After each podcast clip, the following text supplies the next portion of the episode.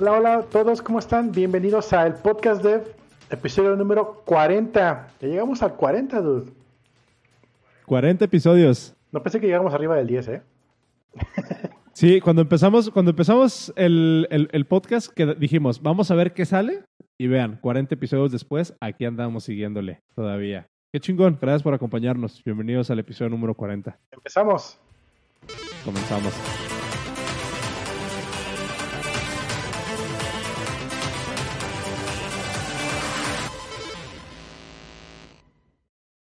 Yeah. Yay. A ver, para los, que no, para los que nos están escuchando en la versión de audio, que por cierto, por cierto, paréntesis, no tienen que escucharlo exclusivamente a través de Spotify. Pueden usar cualquier aplicación de podcast que, que ustedes quieran. Solo Spotify No tiene- incluso pu- pueden, pueden meterse nada más a- al podcast.dev y escucharlo ahí. No tienen que usar Spotify, ¿ok? Porque luego salen los, los podcasts estos famosísimos que piensan que los podcasts nada más viven en Spotify. Y no.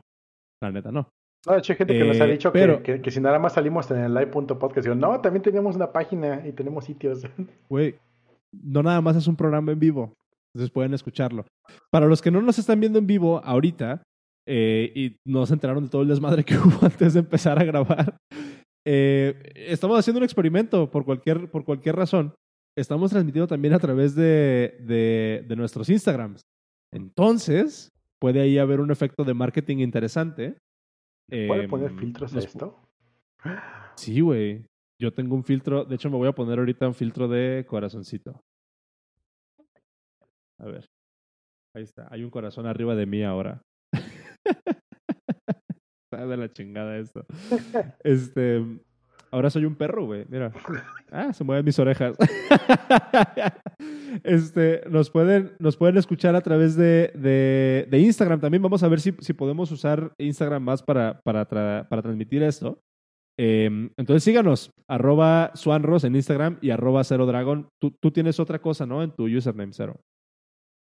Ah, ¿Cómo es tu cero, username? pero con cero en vez de O en el cero.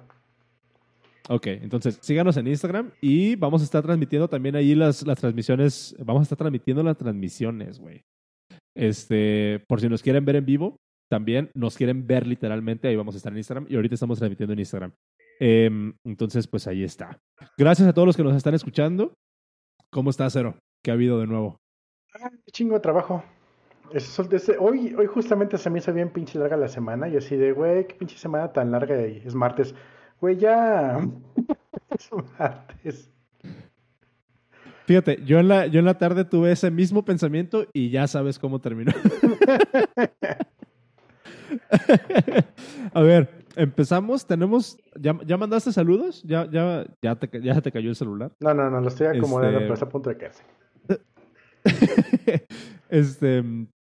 Ya, ya mandamos los saludos que teníamos que mandar. ¿Los vamos a volver a mandar ahorita en, en la grabación o cómo funciona eso? Sí, sí, ¿por qué no? Le mandamos saludos a Carolina, A la esposa de Apedrón, que es nuestro patrocinador en Open Radiox. Este, saludos.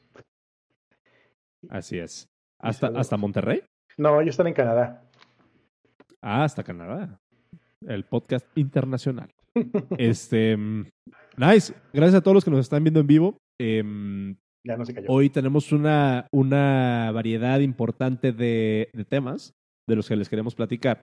Pero antes hay algunos anuncios parroquiales. Eh, como saben, tenemos un Patreon. Si les gusta el podcast, si les caemos bien, si nos quieren apoyar, nos pueden apoyar desde un dólar al mes. Pueden irse a patreon.com, diagonal el podcast dev, y ahí nos pueden, nos pueden apoyar desde un dólar. Pero si nos apoyan desde tres dólares, pueden, eh, bueno, van a recibir un episodio extra del podcast dev a la semana. Y eh, ese episodio es exclusivo para ustedes, lo pueden escuchar en la aplicación que ustedes quieran mientras pueda reproducir podcast. Y es un, es un link eh, individual para cada uno de nuestros patrons. Y a través de su apoyo, excepto Spotify, pero no es nuestro problema. Pero a través de ese, a través de ese, de ese enlace, ustedes pueden apoyarnos y pueden, este, pueden escuchar nuestras dulces voces unos 20 o 30 minutos extras a la semana. Les agradecemos su apoyo y si no nos quieren apoyar nada más con eh, a través o a través del Patreon, simplemente con recomendarle el podcast a las personas, a sus círculos, simplemente con recomendarnos, nos hacen un parote Si nos quieren dar retweet, arroba guion bajo el podcast, lo pueden hacer, no hay ningún problema. También lo agradecemos, pero bueno, ahí están las opciones. ¿Ok? Antes de seguir, ah, también tenías ahí un anuncio, una, un call to help. Sí, em, uno, uno, de, uno de mis amigos, uno, uno de, nuestros, de nuestros amigos, bueno, de, la comunidad, eh, anda necesitando nuestro apoyo. Eh, su esposa necesita un trasplante de riñón y hay una campaña en donadora.org. Les dejo el enlace en los show notes, el podcast.dev diagonal 40. Y eh, por favor, si pueden apoyar, eh, se los agradeceríamos bastante. Es uno de, de, nuestros amigos, de nuestros amigos cercanos y es bien importante para nosotros apoyar en la forma en la que nos sea posible. Entonces, si pueden, por favor, vayan a donadora.org o vayan aquí a los, a los show notes en el podcast.dev diagonal 40 y ahí van a encontrar el primer enlace que va a aparecer ahí, es el enlace para ir a donadora y aportar con lo que ustedes puedan. Eh, se los agradeceríamos bastante, bastante, bastante. Con un retweet pueden Final apoyar. del ¿eh? Con un retweet pueden apoyar también. Yo ya, creo que yo ya tuiteé, no estoy seguro si ya tuiteé yo desde mi cuenta, pero, pero bueno, por ahí, por ahí le pueden, le pueden dar, ¿va? Em, no sé, creo que es todo lo que traía yo de mi lado. No sé si tengas tú alguna, alguna mención en especial, Cero. Nope, nope. Em, no. ¿Quieres empezarte con el, con el primer enlace entonces? Sí. Eh, donador, ah, no, sí, ya está. pues arriba. Um, sí, bueno. Eh, no sé si vieron que durante la semana, de hecho, creo que el martes, pues me llegó, les comenté en el Twitter, ¿no? Que me llegó mi, mi mm, renovación de mi, uno de mis dominios y me decía GoDaddy, ¿sabes qué? Te va a salir en 400 varos. Y yo así de, pues, Hey. pues ni pedo, ¿no? Y en eso, que se me ocurrió de pura cara meterme a Namecheap y a ver cuánto cuesta este, transferirlo a Namecheap, que es donde tengo otros dominios. Y costaba 8 dólares. Y así de, pues 8 dólares versus 20. Me voy, mejor me cambio es más fácil. Y además, de, de por sí mi dominio en GoDaddy estaba apuntando a Namecheap. Entonces, va. Y pues bueno, sin embargo, en, en lo que llegó el, el, en ese momento y así, me llegó también un correo de Namecheap bastante interesante, donde, déjenles comparto el, el link que estoy aquí viendo. El, Ahorita lo comparto yo. sí, ahí está. El, ordena tu anillo de LED. The fuck. Donde decían que los dominios, los superdominios.com eh, acaban de permitirles subirles más el costo. Eh, y esto es, o sea, la ICANN, que es la organización que controla todo este rollo de los dominios, le acaba de permitir a, a los güeyes estos de Verizon, creo que sí, Verizon, Ok. Que son los dueños del superdominio.com. Entonces, Imagínate, o sea, nada más como, como para poner en contexto, ¿qué poder tiene la, la, la- la compañía o la persona o lo que sea que domina o que, que tiene el control sobre el dominio.com? El poder que tiene sobre la industria. O sea, sí. ¿qué pedo? O sea, se van ellos a acuerdos y llevan tres cuerdas más de internet. Entonces, le acaban de autorizar, así como así de- entre amiguitos, subir el precio de los .com. Entonces, si tú tienes un .com, la siguiente renovación va a ser muy caro. Y eso me llegó así muy, muy interesante porque justo después de que me llegó ese correo, me llegó el- la renovación de mi dominio.com y resulta que me llegó de más del doble de lo que siempre me llega. Entonces, así de, ¿what? Ok. Digo, no es ¿Cuánto, ¿Cuánto compras, cuánto cuesta tu dominio por lo regular? Pues un dominio me cuesta menos de 10 dólares. Sí, sí, sí, sí. Yo estoy pagando a lo mucho de entre 200, máximo 300 pesos al año por un dominio. Ya si compro 2, 3 años, pues ya, ya pago, pago un poquito menos, ¿no? Pero esta vez me llegó de 400 varos. Primero lo acepté con, con resignación y dije, pues ni pedo, ¿no? Pero luego dije, espera, espérate, espérate. ¿Y si lo paso a otro lado? Porque sí, no, no. No, no me convenció nada de eso. Pero bueno, ya lo pasé. De hecho, sigue en trámite de pasarse. Pero pues no se ha caído mi dominio, así que da igual. Y mi correo sigue funcionando. Que ese proceso como de transferir dominio siempre es como, como un pain in the ass, ¿no? Porque es como agarrar el dominio, desbloquearlo de una cuenta y después pedir que te lo pasen a la otra cuenta. Y hay como un periodo ahí de gracia en el que tienes que estar como, como, ¿cómo se puede llamar? Eh, como de que, bueno, quién sabe si vaya a funcionar, quién sabe si no. Pero, pues, no sé, yo, yo nada más he transferido dominios creo que una sola vez. Este, pero nunca me ha dado problemas. Yo en lo personal, el servicio que uso se llama hover.com y se los recomiendo bastante. A mí me gusta mucho hover.com porque se dedican exclusivamente a vender dominios, no hacen otra cosa. Entonces, ya ves, por ejemplo, como en GoDaddy cuando te vas y mm, quieres comprar un dominio, te quieren hacer como mil upsells, ¿no? Así como de, ah, le quieres agregar correo, le quieres agregar, este, ¿qué otra cosa? ¿No? Pues que un hosting o le quieres agregar el website builder o quién sabe qué cosa. Sí. Y no, en, Go- en, en, en, nada más te vas y literal es dominio, comprar, tres clics y ya lo compraste. Y lo que me gusta mucho de hover.com es que ya traen el- la protección de identidad automática, no tienes que pagar extra por eso. También no tiene eso ya Namecheap. Pues eso me gustó. Pues bueno, entonces, chéquense eso porque están haciendo un... No es un chainsaw, que es un algo. Yo les compartí el link de ahí de donde están viendo para que se quiera hacer como una organización para impedir que suban el precio así tan arbitrariamente de los .com. Em, pues sí, chequen eso porque si tienen, si tienen dominio o quieren comprar un dominio y lo pensaban que era costaban si ahorita cuesta 400 pesos en Namecheap, imagínate en Namecheap, en, en GoDaddy, imagínate, te va a subir a, a ¿qué te gusta? ¿500 baros? ¿A 1000 baros un dominio? Que bueno, tampoco Sí, es muchísimo no, al año, yo- pero sí es un baro. ¿Cuánto, ¿Cuánto es lo más que has pagado por un dominio? 450 varos, más o menos. Pero estamos hablando de eso fue, bueno, un punto com. Estamos hablando de eso hace como 10, 15 años que compré mi primer dominio. En eso estaban en ese, Sí. en ese tiempo, entonces estaba igual, ¿no? No había mucho problema. Luego bajaron un chingo de Sí, precio. están más caros. Y ahorita están otra vez subiendo.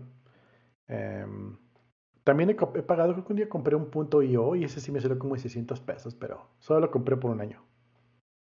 El, el punto yo creo que están como en 50 dólares por lo regular. Pero el primer... Eh, a mí sí, el- ajá. sí, me, sí me ha tocado comprar, por ejemplo, creo, una- creo que una vez compré un punto FM y los punto FM están en, me parece que en 80 dólares por lo regular, 75 dólares o algo así. Ya. Entonces, bueno, pues ahí está. Nice. Pues, eh, no sé, ¿algo más que comentar al, al respecto? Sí, Digo, algo, ¿tú, recomiendas Namecheap? sí, yo recomiendo Namecheap. Incluso ni siquiera para... Si no quieres comprar los dominios ahí, yo sí te recomiendo que lo uses para tener ahí tus DNS. Yo, por ejemplo, compro mi- compraba mis dominios en, en GoDaddy, los mandaba a Namecheap, los, los DNS, y ahí le puedes poner un forward de email, por ejemplo. Entonces ya puedo tener arroba mi dominio.com y todo lo que me llegue allí lo forwardeo a mi Gmail y no tengo que pagar un inbox. Ya. pero si El, compras... el problema con eso es de que el problema con ese setup es de que después cuando tú quieres responder un correo viene de tu correo real, ¿no? No de, no de la máscara, no de la máscara buena, Ajá. por así decirlo. Hay un de, de truco. tu marketing. Es, Hay un truco para, mal- para mal darle la vuelta.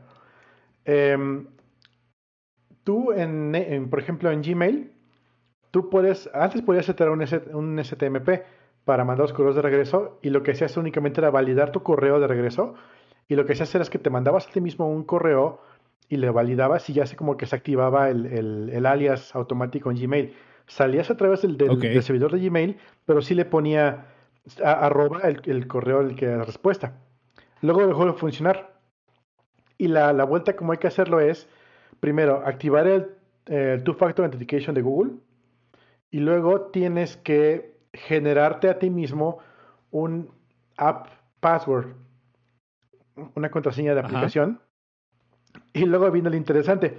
Te das de alta a ti mismo con el nuevo correo y, le- sí, y arroba, arroba tu, tu- tu dominio en Gmail como una nueva cuenta ligada a tu cuenta. Y en el SMTP le pones mail.google.com. En el usuario le pones tu email de Google y en el password le pones el password de la aplicación. Y como ya valida que sí sirve, te permite mandar el correo desde arroba tu dominio, pero lo hace desde el SMTP de Google. de Google, ok.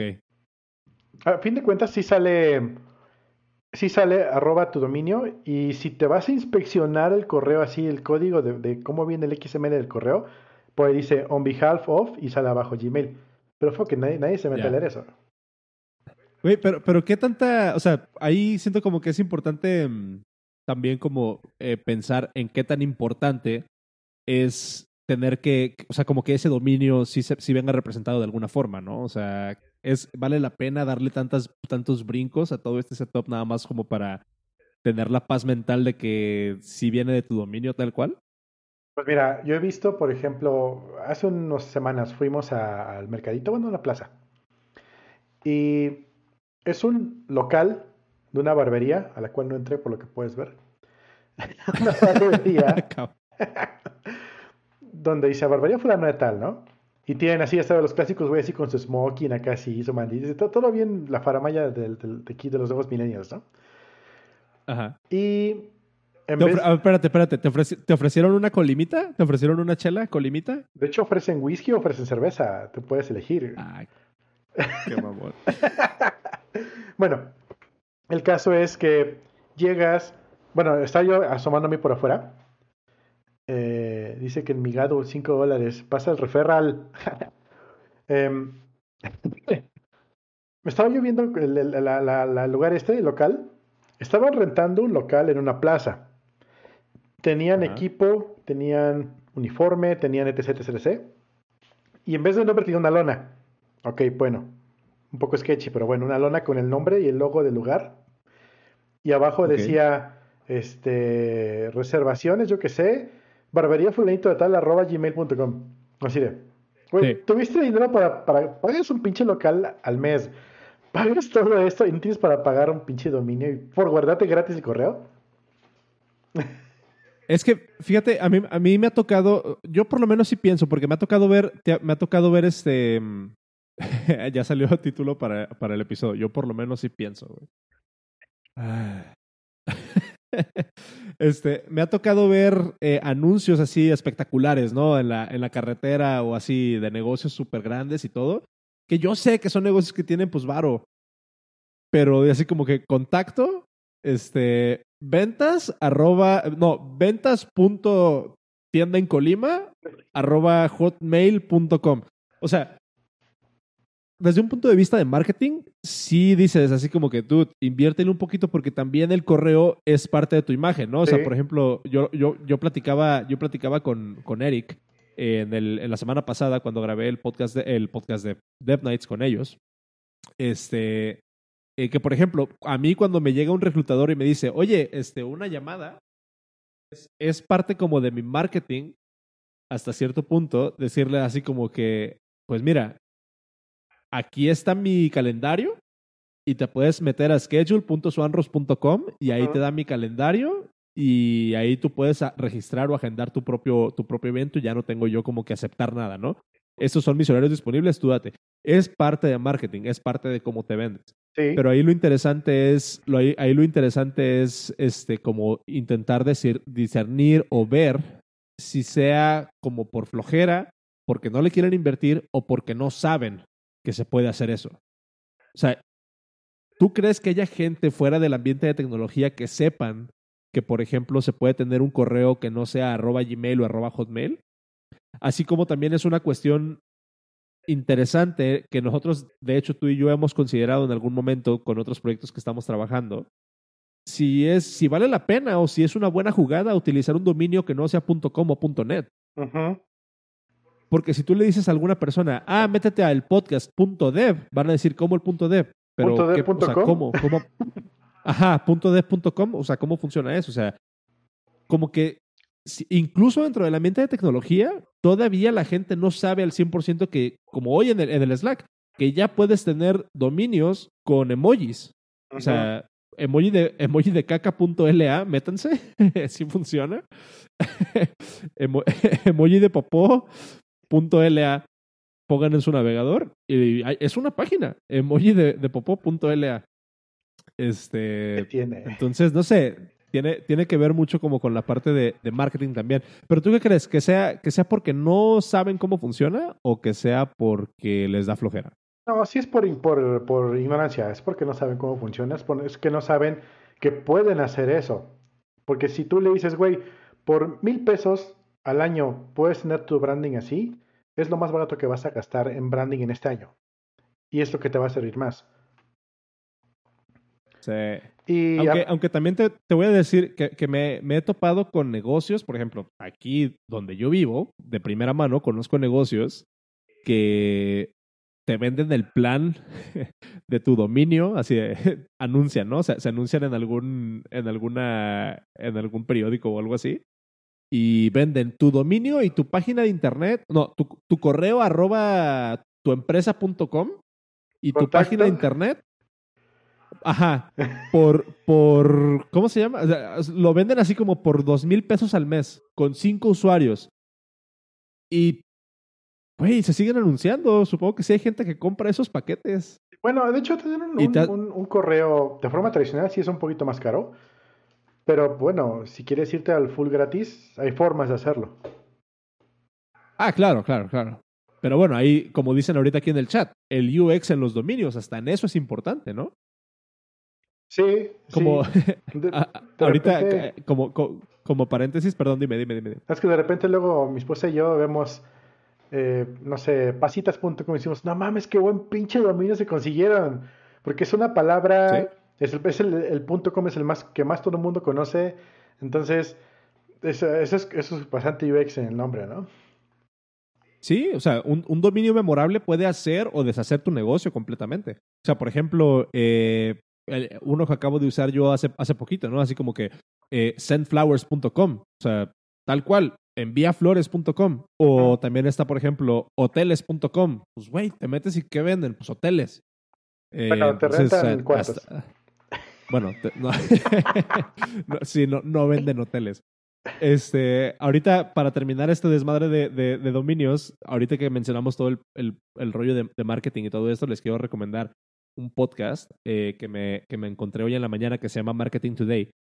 Y en el último episodio cuentan la historia de cómo el ecosistema de, de advertisement en línea tiene un problema muy grande de fraude hasta el, hasta el punto de que recientemente, la última, bueno, el último episodio de este podcast, eh, la persona a la que entrevistan era, creo que, director de marketing de Uber o alguna, o alguna cosa así. Cuentan la historia de cómo eh, los estafaron, básicamente, porque estaban gastando pongan, o sea, pongan como referencia, estaban gastando 150 millones, 150 millones de dólares en referrals para intentar que la gente usara o, o, se registrara en la aplicación cuando hubo toda esta campaña de hashtag delete Uber. ¿Te acuerdas que hubo esa campaña sí. cuando hubo ese desmadre? Sí. Entonces, cuando, cuando estaba todo ese desmadre de hashtag delete Uber, eh, ellos inyectaron 150 millones de dólares. No estoy seguro de, de durante qué periodos, pero total, que se los estafaron, se dieron cuenta, redujeron ese presupuesto 120 millones, o sea, nada más siguieron invirtiendo 30 millones de dólares y no notaron cambio alguno en el número de personas que se registraron. O sea, se me hizo así como de, güey, me los hubieran dado a mí, güey. Pero en el episodio se van un poquito más a detalle de cómo es que lograron estafarlos por 100, 120 millones de dólares. Uh -huh. Y este está bien interesante la implicación ahí porque habla también de, de, cómo todas estas redes de marketing digital, pues básicamente están mandando a la chingada todo lo que. O sea, todo es, es, un gran, es, un gran, problema. Sí, o sea, tú, tú puedes ¿Cómo? meterte. Estaba, estaba, escuchando yo un stand-up, ya para, para terminar otra vez. Escuchando un stand-up de. de un chavo que dice, oye, me metí a Fiverr, y todos, ja, ja, ja, ¿no? Me metí a Fiverr y me di cuenta que puedes comprar eh, likes, así como de a 5000, que ya lo estamos escuchando, déjale cambio a esa madre. Espérame, espérame, déjale cambio. ¿En el live? Sí, ¿sabes qué madre de música está todo, todo creepy? Ya, chingada. bueno, eh, dice, te puedes meter a Fiverr y puedes comprar mil o dos mil, cinco mil likes a un post de Facebook por cinco dólares. El catch es que obviamente todos vienen como de Medio Oriente, ¿no? Porque pues sí. es donde están las granjas de likes, ¿no? Sí. Dice, pero bueno, sabiendo estas dos premisas de que era muy barato y que era de Medio Oriente, se me ocurre hacer un troll. Porque resulta que tengo un amigo okay. que acaba de poner en, en, su Facebook, este, nos vamos de, de vacaciones a Nueva York y le mandó a poner 5000 likes de Medio Oriente. Al hija okay. le gusta eso, al no sé quién le gusta esto. Dice que se puso de broma. Ah, pero bueno, ese tipo de campañas son las que te rompen el internet porque le compras en mil cantidad de likes a una página en Facebook, porque es lo que likes son los que venden, y pues resulta que no Pero sirven no de, sirve nada. de nada. No sirven de nada, absolutamente. Pues no, porque a final, a final de cuentas lo que te interesa es vender y el número de likes no corresponde directamente a quién te va a comprar. Si son likes comprados y si esa audiencia comprada, lo que sea que publiques les va a valer madre, ni siquiera son usuarios reales. Entonces, Sí. o sea, comprar likes es una, es una pendejada. No, y en ese además, sentido. no, y además este, Facebook cada vez te cobra más caros tus posts. Si tú tienes 10 personas, 10 fans en tu página y haces un post, Facebook te garantiza que a los 10 le van a llegar. Si tú tienes 100, tal vez te llegue a 99. Si tú tienes 1000 personas, te va a decir, no, ¿sabes qué? Solamente le va a llegar a, a 100 personas. Pero si quieres que le llegue a más, págame dos pesitos. Ojalá ahí te van tus Ey. dos pesitos. Como tienes 5000 personas, dicen, le va a llegar a 100, pero si quieres que le llegue al 10% o al- de tus personas, te va a costar mil pesitos. Ay, güey, qué pedo. Entonces, si tienes chingo de likes comprados, solamente encareces tu producto. Sí, y, y, y de hecho, hace poquito, ahora sí, ya para terminar este tema, hace, hace poquito estaba platicando con una amiga que tiene, prácticamente maneja su negocio por Facebook y por Instagram, ¿no? Y le va muy bien. Pero me comentaba que, que ella tiene, ella tiene eh, dos perfiles en Facebook, uno de página como negocio y un perfil de amigos al que la gente tiene que agregarla como amiga, ¿no? Y le decía así como de, oye, pero pues, o sea, está, está gacho porque pues en- si lo tienes como página, tienes más alcance. Y me dice, sí, pero también si lo tengo como página, el mismo algoritmo de Facebook limita la visibilidad de mis publicaciones. En cambio, si lo hago como amigo, Llega les llega directamente. Y es así como que, oh. Y para ella, para ella tiene sentido porque su negocio es local, entonces pues la gente la agrega aquí y pues es como si la está conociendo a ella directamente, entonces tiene sentido, pero pues qué, qué gacho. Este, vámonos con otro tema ya porque llevamos media hora hablando de, de dominios y marketing, güey. Este, nos querías compartir, tú, tú encontraste un, un enlace interesante de cómo una respuesta inocente en Stack Overflow puede ocasionar problemas años después, Estuvo buenísimo. 11 años después. Bueno, aquí les va. ¿Cómo va el asunto? Eh, Ahí tienes el, el- les comparto ahorita una vez el, el link. Ahori- Ahorita lo, ahorita lo comparto yo, tú date. Vale. Em, esta persona puso este tweet en el 2020, 2017. Se supone que ya está arreglado. Ah. Resulta que si tú tienes un teclado como el mío, un, un- un Black Widow, cualquier teclado de la, de la marca Razer, para poder utilizar el teclado o el, mouse Razer, necesitas tener pues el software de Razer eh, instalado para que te pongan los colorcitos y la cuanta chingadera. Resulta que esta persona se dio cuenta que teniendo Docker instalado, no puedes correr el teclado, o sea, no, no puedes echar a andar el teclado, y teniendo el teclado no puedes poner Docker, porque estos teclados y estos periféricos, si no tienes el software corriendo, no funcionan. o sea, chingate eso con el driver. Porque Windows, güey. Porque Windows, en Mac ni siquiera sirve el driver, pero jala el teclado por lo menos. Eh, Entonces, em, empecé a investigar por qué diablos cuando abro Docker no sirve el teclado. Así de, what the fuck, ¿qué pedo con mi periférico? Y resulta que todo llegó a un punto, a una pregunta en Stack Overflow, donde un programador está preguntando, oigan, ah, resulta que, el- un poquito más de background, el, el dri- el driver de, de Razer y eh, el software de Docker, o sea, el, el core de Docker, la ballenita pues, tienen un, un lock que únicamente puedes tener uno abierto a la vez, no puedes abrir más de una vez Docker, no puedes más de abrir el driver de, de Razer. y En, términos, en términos algorítmicos, eso se le llama que son mutuamente exclusivos. mutuamente exclusivos. ¿Y cómo logras eso? pues necesitas traer el valor de tu aplicación, o sea, el, el ID de tu aplicación, meterlo en un lugar y, y este y bueno, impedir que otras aplicaciones se registren con el mismo nombre. Entonces hay una pregunta. O sea, Ajá. Como, como para poner con un poquito más de contexto a esto, lo que quieren hacer estos softwares es de que tú no puedas abrir múltiples instancias o de Docker o del driver de, del teclado. Porque entonces el, o sea, ellos no, ellos no pueden, ellos no pueden como, o sea, complicaría las cosas, pues, porque no están diseñados esos programas para funcionar con múltiples instancias al mismo tiempo. Entonces, lo que están buscando ellos hacer es Docker por su lado, buscar que no haya, buscar que no haya otra instancia de Docker corriendo al mismo tiempo, y el driver, buscar también que no haya otra instancia del mismo driver corriendo. Pero entre ellos dos no, no existen, o sea, no están relacionados ninguno de estos dos software. Exactamente. Entonces, un, desarrollador buscó, oigan, ¿cómo? Seguramente, imagínate un Carlos ahí trabajando eh, en, las oficinas de Docker, viendo cómo chingos le voy a hacer para que en Windows no este, se pueda correr más de un Docker a la vez, ¿no? Y pues se encuentra una pregunta de Stack Overflow con una respuesta bien chiquita, quizá, pues string.format, este, execution, este, getType.guid y con eso te regresa un string que ya puedes validar y es el, para tu aplicación y ya no va a haber ningún problema. Ah, chingón, lo copio, lo pego y vámonos. y luego resulta que meses después se da cuenta una persona que, oigan, está mal esto, el punto getType no te regresa el ID de tu aplicación, te regresa el ID del framework con el que montaste tu aplicación, en este caso .NET.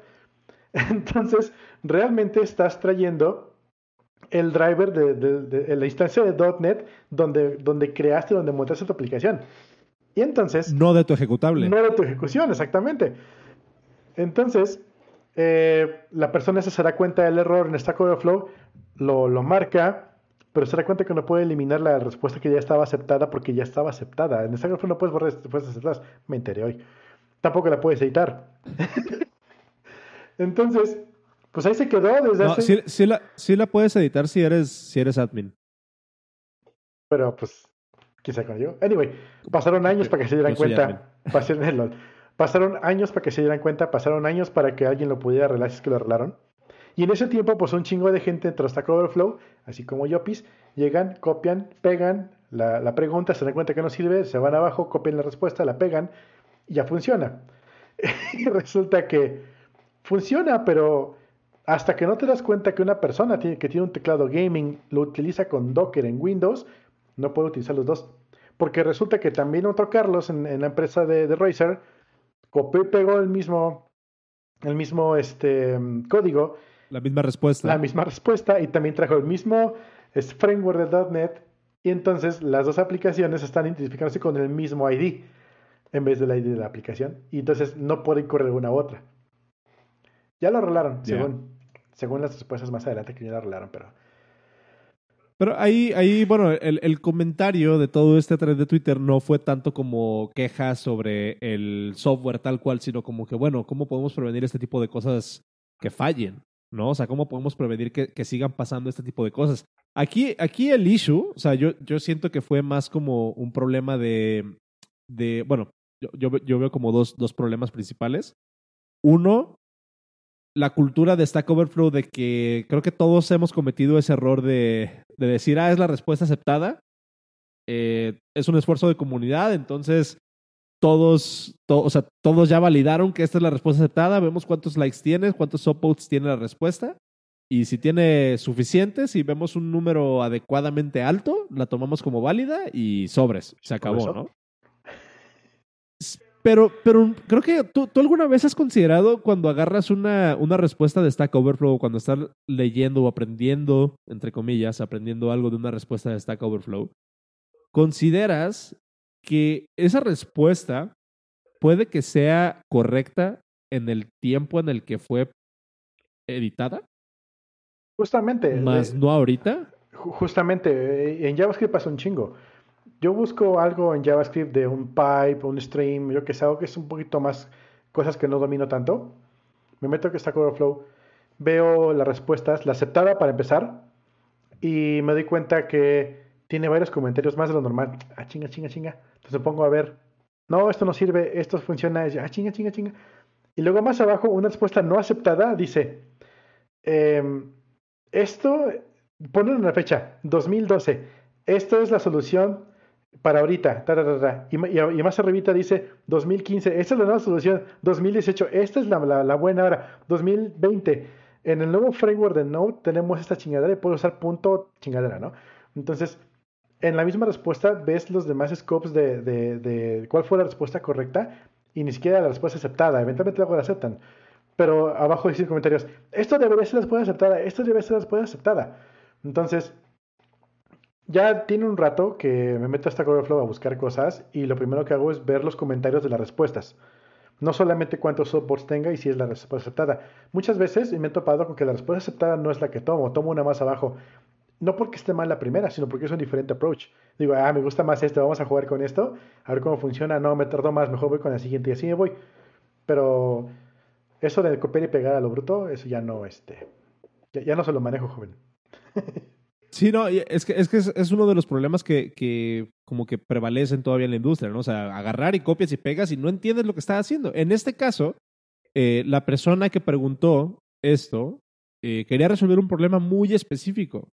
Sin embargo, pues cayó en el, en el error de no analizar qué es lo que estaba haciendo y no, no ponerse a pensar las implicaciones de eso. O sea, imagínate, imagínate que es, es, como un equivalente, no sé, para, para las personas como que no tienen un poquito, un poquito de contexto de, de lo que estamos hablando.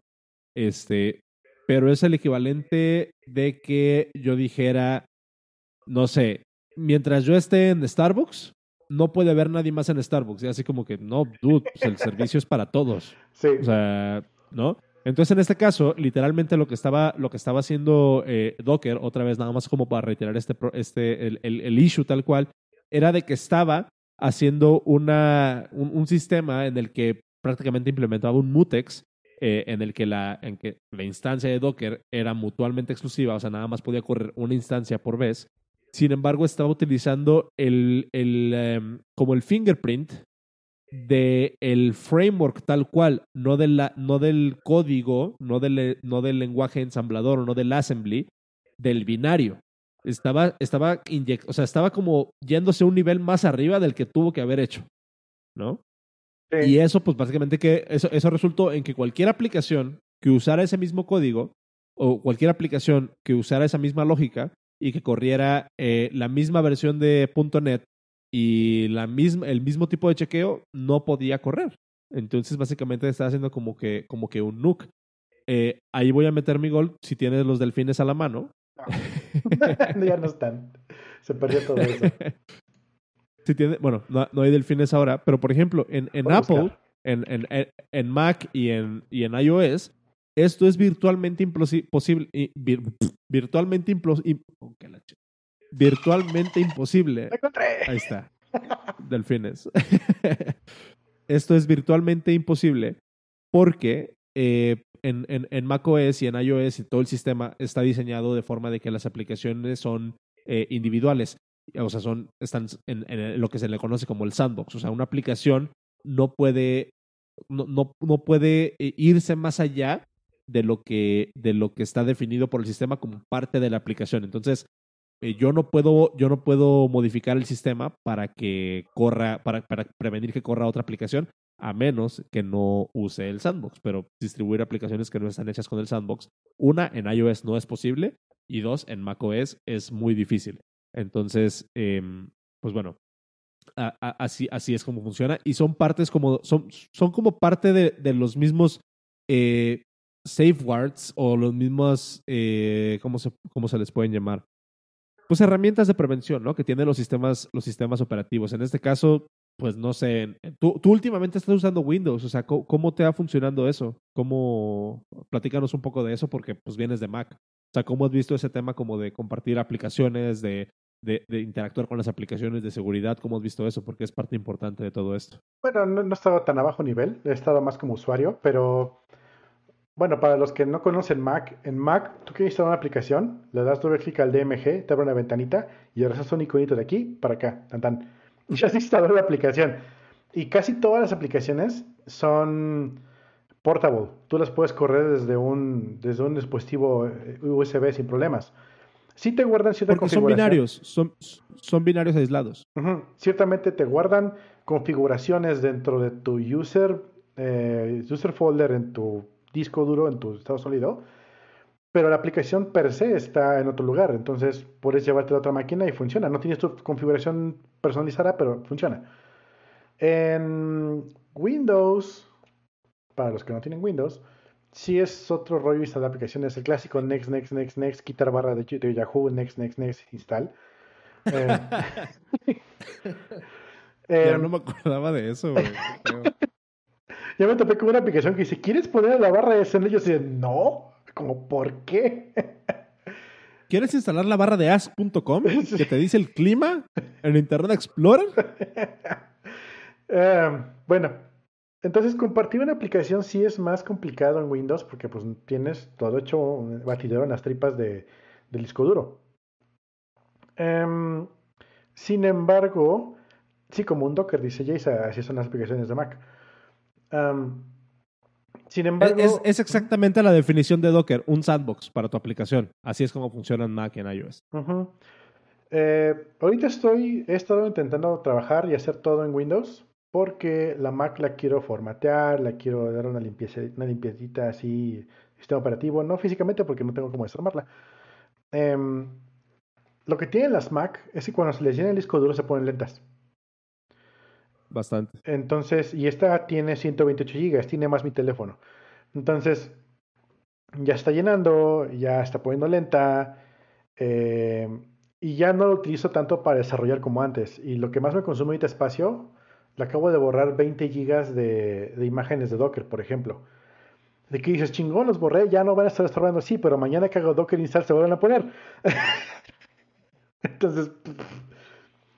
O, hagas un, un, npm install, ¿no? Y te llene de 50 gigas de Node modules. Fíjate que le di un, un df-h a, a, mi disco y nada más tengo como. Tengo menos de 5 gigas en cosas de Node. Wow porque yo no soy plugin oyente developer. Uh, Shots fired. Entonces, nice. Em, sí, o sea, me estoy pasando a Windows porque obviamente le puse un disco choncho, tiene un chingo de RAM, corre más rápido que la Mac, entonces digo, pues ¿para qué chingo sufro?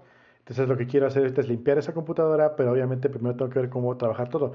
Hoy todo el día estuve trabajando, así, entre mil comillas, trabajando Estuve en juntas todo, casi todo el día y luego estaba viendo proyectos en Basecamp y pues realmente ya no entiendo tanto código, ¿verdad? Este... El le puse mal el nombre. Entonces realmente ya no he visto tantas cosas de, de, desarrollo. Sin embargo, en Windows ya instalé el subsistema de Linux, que en el 2017 cuando el primer mes lo probé estaba muy, muy beta, estaba muy vetoso. Hoy en día está muy completo, literal. Yo abro la terminal, ya tengo mi Z Shell, tengo, este, tengo un, Ubuntu ahí debajo, apt install, apt lo que quiera y todo funciona allí. Y cuando lo, cuando lo levantas, te monta un, un, volumen hacia tu carpeta de usuario de Windows. Entonces puedes hacer CD, el volumen montado y entras a tu Windows. Entonces es un sistema, un subsistema, pero está vinculado. y lo chido es que le dieron, como es Microsoft, le dieron soporte a code punto, code espacio punto. Entonces yo, yo entro a una carpeta, cd la la, cd la la, cd sites, entro a un lugar y escribo code espacio punto y me abre el, Visual Studio Code y ya puedo empezar a ir a programar. Entonces, la integración para el desarrollador ya está muy completa en Windows. Ya estoy realmente sorprendido cómo está funcionando. Si a eso le sumas que esta computadora es un pequeño monstruo para, para gaming, entonces tiene, tiene, un, tiene un NVIDIA, tiene 16 GB de RAM, tiene un chingo de estado sólido, eh, corre chingoncísimo los juegos y corre mucho más chingón las aplicaciones de desarrollo y las de Electron. no se traban, ya no se traban tanto, tanto. Eso corre muy bien, eso está muy chingón y, se, me, fue el pedo que iba a decir. Em, Nada, nos estabas presumiendo tu compu. Ah, X. Ah, La única desventaja, ah, bueno, y aparte tiene chip Intel. Entonces yo si quiero le puedo poner Hackintosh y ya tengo todo mi Mac en el Windows y va a correr más rápido que eh, eh, eh, Pregúntale a, a, este Mike. Él lo recomienda todos los días. Sí. sigo, sigo mm, sigo pensando que, que no vale tanto la pena. O sea, usa otra cosa si no quieres usar Windows. Pero como... O sea, yo, yo, yo estoy mucho en contra de dar tanto brinco. O sea, por, por llegar a hacer algo. Así como que... ¿A poco, a poco tan Mac, a, poco tan Mac, eh? ¿A poco tan bueno es Mac que si no tienes que usarlo vas a intentar hacer un hacking. Bueno, no sé. Es, supongo que es mucho de la mentalidad, ¿no? De, de todo esto que hemos estado como, como, como platicando últimamente en el Slack. De, de bueno, o sea, cada quien, cada quien el, eh, usa lo que le, le, funciona, ¿no? A final de cuentas. Pero bueno. lo, lo, eh, único que para esto la Mac ahorita es para hacer el podcast. Ajá. Para nada más lo utilizo ya. Bueno, es, lo más importante. Por eso, ahorita estoy en la Mac. la compu está apagada, la PC. ¿Ves? Hashtag te lo dije. Dice, dice este, el Dermael aquí en el chat, eh, en Linux usas kernel namespaces para evitar que un proceso pueda ver otros procesos. Es lo que usa Docker. Tiene 18 años que se inventaron. Ahí el, el, el issue con, con que una aplicación, o bueno, no, no, estoy, no estoy familiarizado con el término de kernel namespaces, pero lo que sí sé que es como, como regla eh, que tienes que seguir de alguna manera es como que una aplicación ni siquiera debería de saber nada acerca del kernel. Si viene como protección del sistema, si viene como protección ya de cómo funcionan las cosas, qué chido. Pero lidiar con el kernel a nivel de aplicación, eso, eso yo, yo le sacaría la vuelta completamente. Completamente. Te, diría que. Siento que no está padre. Un día en un Software Freedom Day ahí en Cancún, que organizó Jason, de hecho, eh, teníamos ahí. o era, ¿Era Software Freedom Day o era, o era Flisol? Uno de los dos. Llegaron un montón de chicos. De, una, una maestra llevó a sus alumnos ahí al, al, lugar. Y estábamos ahí, no, vamos a instalar X o Y. Y una persona le estaban instalando, no me acuerdo qué sabor de Linux estaban instalando su máquina y no jalaba el driver de, adivina cuál, el de Wi-Fi que nunca jala. Entonces. Claro. Por lo menos no fue el del video. y entonces, eh, no lo pueden echar a andar, no pueden echar a andarla. Y, y, no había un driver para esa versión de Linux, que era lo peor. Creo que era OpenSUSE o una cosa así que no era muy mainstream en ese momento.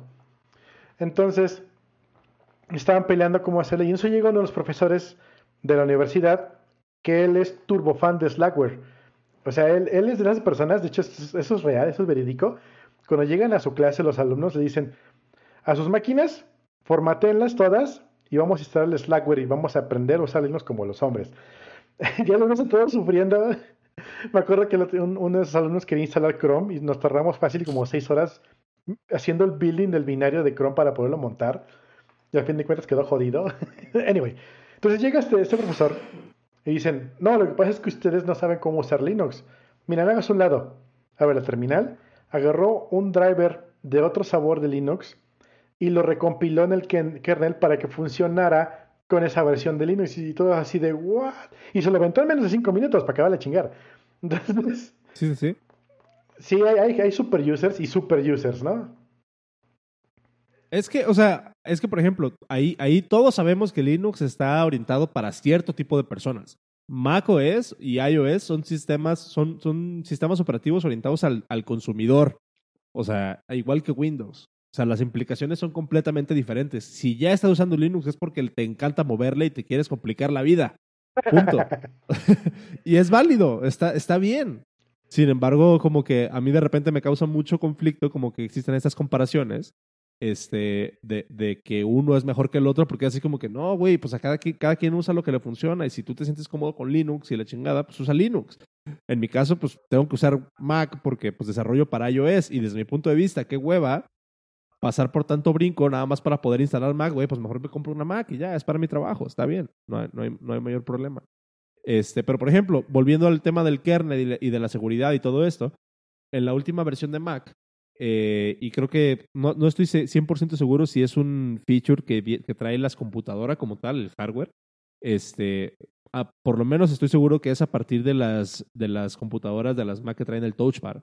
Eh, pero, por ejemplo, ahorita, para poder instalar eh, extensiones de kernel en la Mac, necesitas prácticamente apagar un feature de seguridad que Mm. se llama System, el, el feature se llama System Integrity Protection, protección de integridad del sistema. Yo lo ¿Qué quité. te está diciendo eso? Si, si, des- si desactivas esto, güey, le puedes dar en la madre a tu sistema. O sea, Yo, puedes yo. perder información. Ajá. Entonces, entonces, prácticamente ahí Apple te está diciendo, güey, nosotros te estamos previniendo, te estamos previniendo de que te des tú mismo en la madre. Pero otra vez, si sabes lo que estás haciendo, y, e incluso hay aplicaciones, por ejemplo, hay una aplicación que se llama, eh, no me acuerdo cómo- no me acuerdo bien cómo se llama, pero hay una aplicación que puedes instalar en la Mac para que desactive el Turbo Boost. Entonces, por ejemplo, si hay, un- problema en el que de repente si estás trabajando en la compu, en, tu Mac, y este, el procesador quiere darte como que full power siempre, lo que va a, lo que va a pasar, lo que va a pasar es de que la batería se te va a ir súper rápido, ¿no? Entonces tú puedes instalar una aplicación que se que pr- prácticamente desactiva el Turbo Boost de tu Mac, pero eso como el Turbo Boost corre a nivel de kernel porque tiene que regular la temperatura, o sea, tiene que prácticamente desactivar la tempera- el, el monitor de temperatura para que no haga un, un chingo de cosas. Este, ya se terminó el video, no sé por qué. Creo que te Sí. viste. No, se terminó. Ok. Este, bueno, ya lo compartí. Eh, eh, prácticamente, si, quieres, si quieres, eh, si quieres hacer eso, tienes que instalarlo a nivel de, driver, a nivel de, kernel. Y para poder instalar esa aplicación tienes que desactivar el System Integrity Protection. Entonces es así como de que, bueno, pues ya sabes lo que estás haciendo, ¿no? Pero ese, el kernel debería de ser privado, no debería de existir en lo que se le conoce como el, como el user space o userland, ¿no? Los usuarios regulares no tendrían por qué saber eso, asimismo como las aplicaciones no tendrían que depender del kernel o, de eh, como, irse a nivel de kernel para hacer X o Y implementación de su funcionamiento. Entonces, eh, aquí por ejemplo dice el Dermael, si, es tu chamba está bien, pero lo que siempre critico es que digan lo que decía Jobs, eh, it works. Y ya, creo. Y nunca ha sido cierto. Sí, o sea, el, el problema, nada más como, como, como para, para dar un poquito de contexto ahí, lo de, eh, lo de um, It Just Works en el, en el desmadre de iOS, sí había sido, en iOS y Mac, sí, ha sido, sí había sido cier- cierto por mucho tiempo. Últimamente, la verdad es que el software de Apple ha caído mucho en, en calidad. Oh, sí. Eh, pero si estás dentro del ecosistema de Apple, por lo general puedes estar tranquilo de que todo siempre va a funcionar sin darte mayor problema. Las personas que hayan, por ejemplo, o las personas que tengan AirPods o las personas que hayan em, comprado algún dispositivo nuevo, un iPad o lo que sea, o sea, prácticamente el iPad nuevo lo agarras, lo pones junto a tu iPhone que ya tiene toda tu información y se, tra- se traspasa toda la información y no tienes que poner ninguna contraseña. O sea, sí funciona bien pero sí, que, que, la calidad del software ha decaído en últimos tiempos, sí, sí es cierto completamente. Este. Ah, pues digo, otra vez nos, nos, fuimos, nos fuimos del tema original, pero no sé si tengas algo más que, que compartir respecto a esto. ¿Cuáles son los takeaways de todo esto de, de Stack Overflow y de Windows y del kernel y de demás? Pues no copies y pegues a la güey. No copies y pegues a lo güey. Y debes tener. Sí, yo creo que. que- Perdón. No, no, no, sí, dime. Ah, ah, sí, no, no, no copies y pegues a lo güey y siempre como que ir ese extra mile para entender qué es lo que estás haciendo, ¿no? ¿Cuál es el problema realmente y cómo lo puedes, cómo lo puedes este, resolver de una manera óptima? Eh, en, en el- caso de los sistemas, por ejemplo, si estás desarrollando software para escritorio o si estás desarrollando software para dispositivos móviles, en contrario a estar desarrollando aplicaciones web, por ejemplo, que, que de alguna manera, entre comillas, las aplicaciones web o los servicios web están dentro de su propio sandbox, que es el browser. Pero bueno, todos sabemos que ya hay maneras como de, de saltarte eso un poco. Eh, pero si estás desarrollando software de escritorio, tienes que tener bien en cuenta, una, que vas a utilizar los recursos de una máquina y esos recursos están compartidos. Que tienes que, estás, que tienes que trabajar dentro de un sistema donde tú no puedes saber qué otra cosa está corriendo dentro de ese sistema. Entonces, no te conviene irte a un nivel en el que tengas que depender de un, fan- de un factor externo eh, para determinar si puedes o no correr alguna, alguna otra cosa. Entonces, em, pues no sé, nada más sean un poquito más conscientes del environment en el que están corriendo, de las implicaciones que tienen de los checks que están haciendo. Y sí, no, no copien y peguen código de Stack Overflow o. Intenten primero entender exactamente cuál es el problema. Busquen o, o, intenten hacer como una solución en su cabeza y a partir de ahí empiecen a experimentar, pero no hagan, no hagan copy-paste hacia lo bestia. Creo es muy importante, ese, no copien la pregunta. ser un, un takeaway. y no copien la pregunta. copien la respuesta, por favor, no sean como yo. ¿Tú has copiado la pregunta? No, más de una vez, o sea, yo sí copio, pego, pruebo. ¿Por qué mierda no funciona? Chale, está fallando exactamente igual como. Ah, ya sé por qué falla igual que el güey que lo puso. Copié la pregunta, no la respuesta. Oye, co copiaste el bug report, ¿no? Ah, no, no. Ay, Puedo sí. decir que no. Implementé el bug report, no es la solución.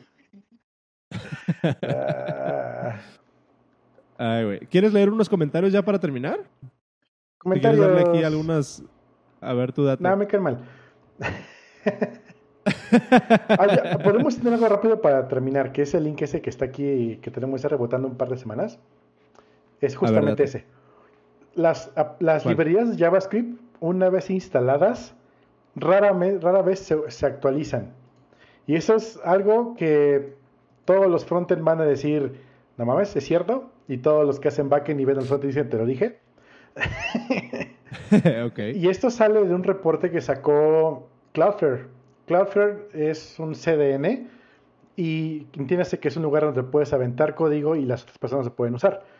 Eh, tiene mucha disponibilidad, es muy rápido y pues es mucho más sencillo eh, cargar de allí un jQuery, por ejemplo, desde Cloudflare en vez de estarlo cargando desde tu sitio para que no te consuma con este, este ancho de banda en tu sitio, por ejemplo. Eh, resulta que ellos tienen un registro y se dieron cuenta que la versión 1.0 de, de, de jQuery es la que hoy en día no solo es la más bajada, sino la que tiene más requests por minuto o por día, como quieras verlo. Okay.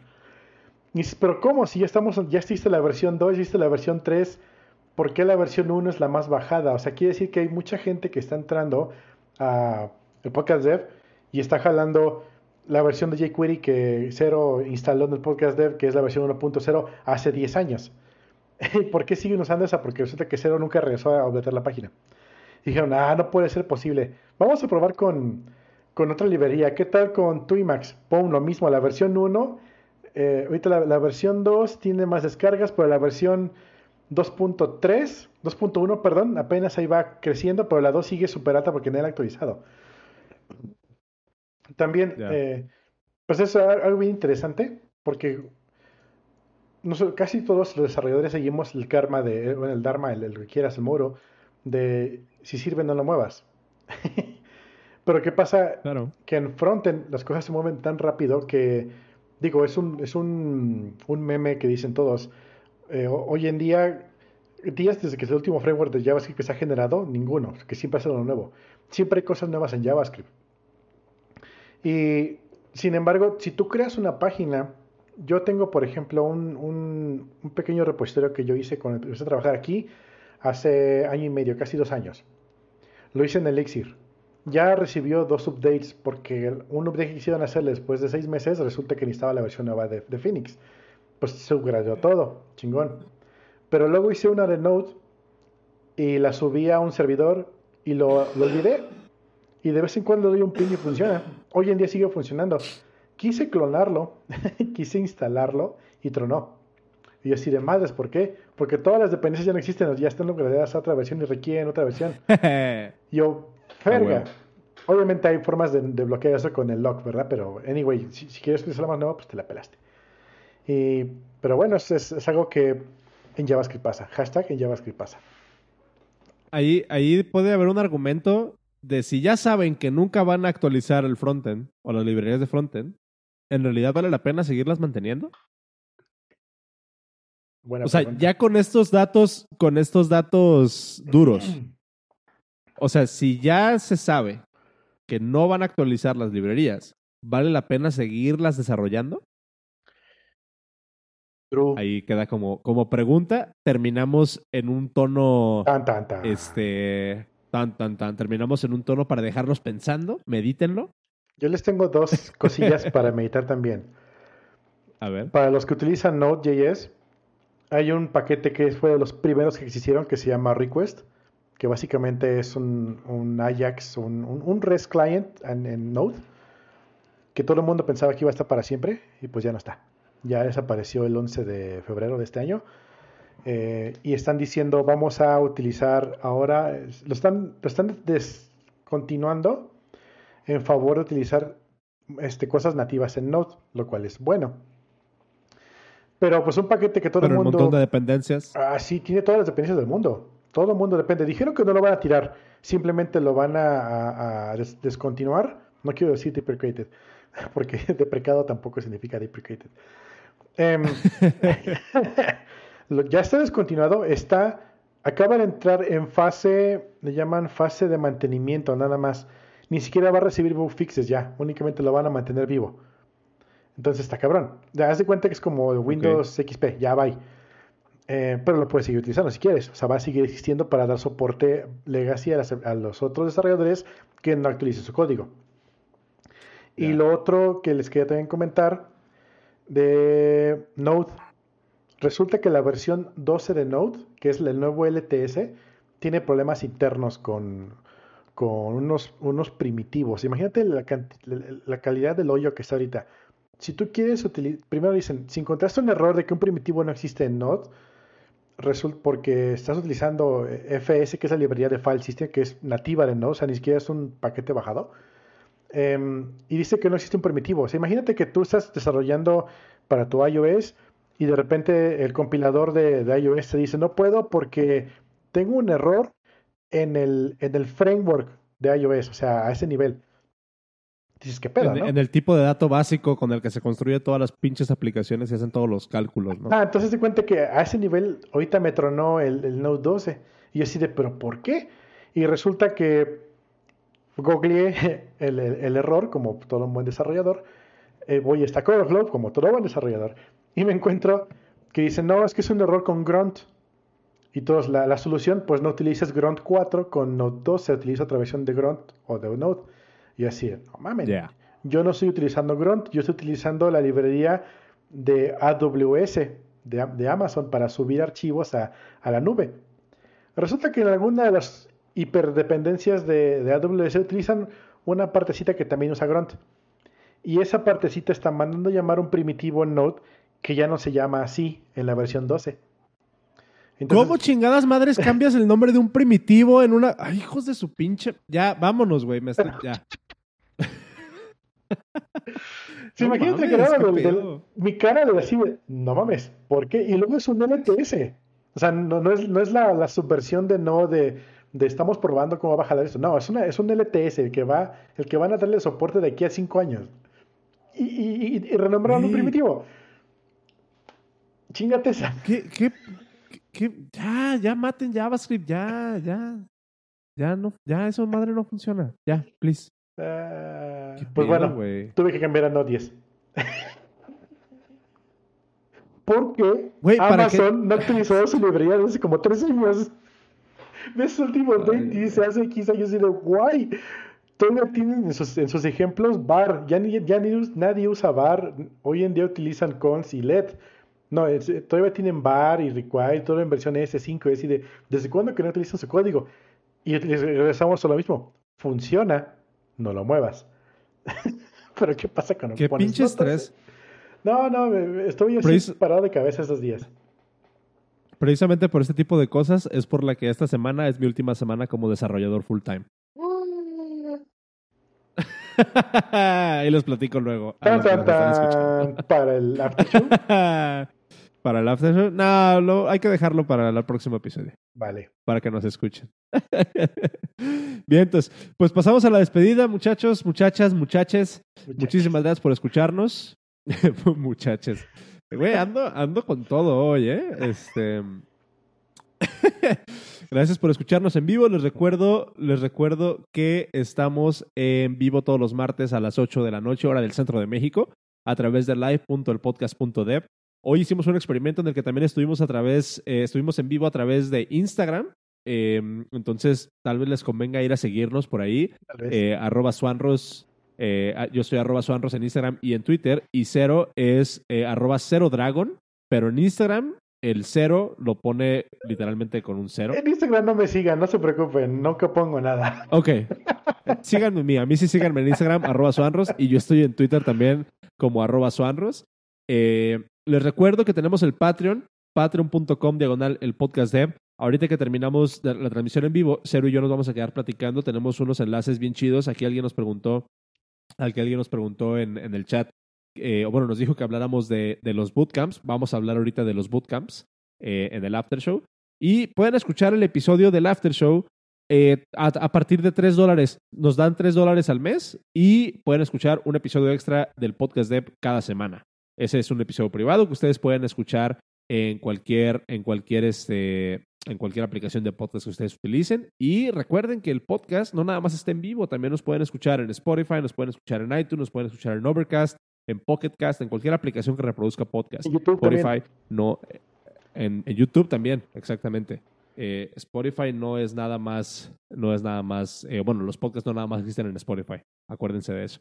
Entonces, este, qué asco, Instagram, eh, Instagram es mi happy place, déjenme. Happy place. Es, es, es el único lugar del internet que me trae, que me trae felicidad últimamente. Instala TikTok. dude. Eh, no, güey, son, son chinos. Este, dice Suriel, si pago ahorita puedo escuchar el after, puedes escuchar este after y todos los otros after shows que hemos hecho durante los últimos, ¿qué? Como tres, cuatro meses. Pues ya, ya hay bastantes after shows ahí que te puedes aventar y ponerte al corriente con todos los chismes, porque en el after show, este, no, eh, pues como nadie nos escucha, contamos chismes y todo, entonces Ah, eh, des- decimos nombres. ¿Cómo? Se cayó mi teléfono. ¿Se cayó tu teléfono? ¿Sabes lo que te dije? Es que si iba a caer mi teléfono. Se cayó. Danos, danos dinero en el after show, en el Patreon, patreon.com, diagonal, el podcast de, para comprarle otro teléfono a cero, ¿va? Este, ¿algo más que agregar, cero? Sí, para lo que preguntaba Suriel, em, el, el after de ahorita lo voy a escuchar cuando salga, cuando lo publiquemos. Ahorita vamos a grabar y se va, se- ese no va a ser en vivo, pues. Pero sí puedes oír todos los after.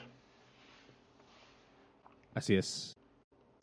Pues chido. Entonces, eh, también gracias a Open Radiux por Yay. prestarnos el bandwidth Nos falta para una hacer la transmisión en vivo. Imagínense, tiririri, Y escucho nos faltó Open la cortinilla. tiririri, Ya, esa fue la Ah. ¿no tenemos cortinilla? De de Open Radios no.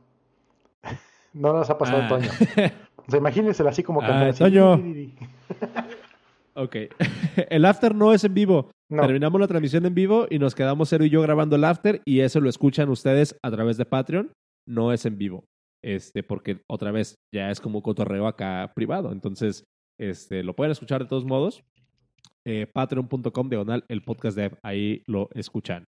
Eh, muchísimas gracias por escucharnos. Nos vemos el próximo episodio, el próximo martes, 8 de la noche. Díganle a sus amigos que vengan a escuchar el podcast. Vamos a seguirle tirando caca a JavaScript. Vamos a seguirnos peleando con la gente que usa Linux. Y vamos a seguir hablando de. ¿Qué otra cosa, Cero? De todo lo que está mal en la industria del software. Chingada, vámonos ya. Empezando por mí. Adiós. Hasta luego. Bye.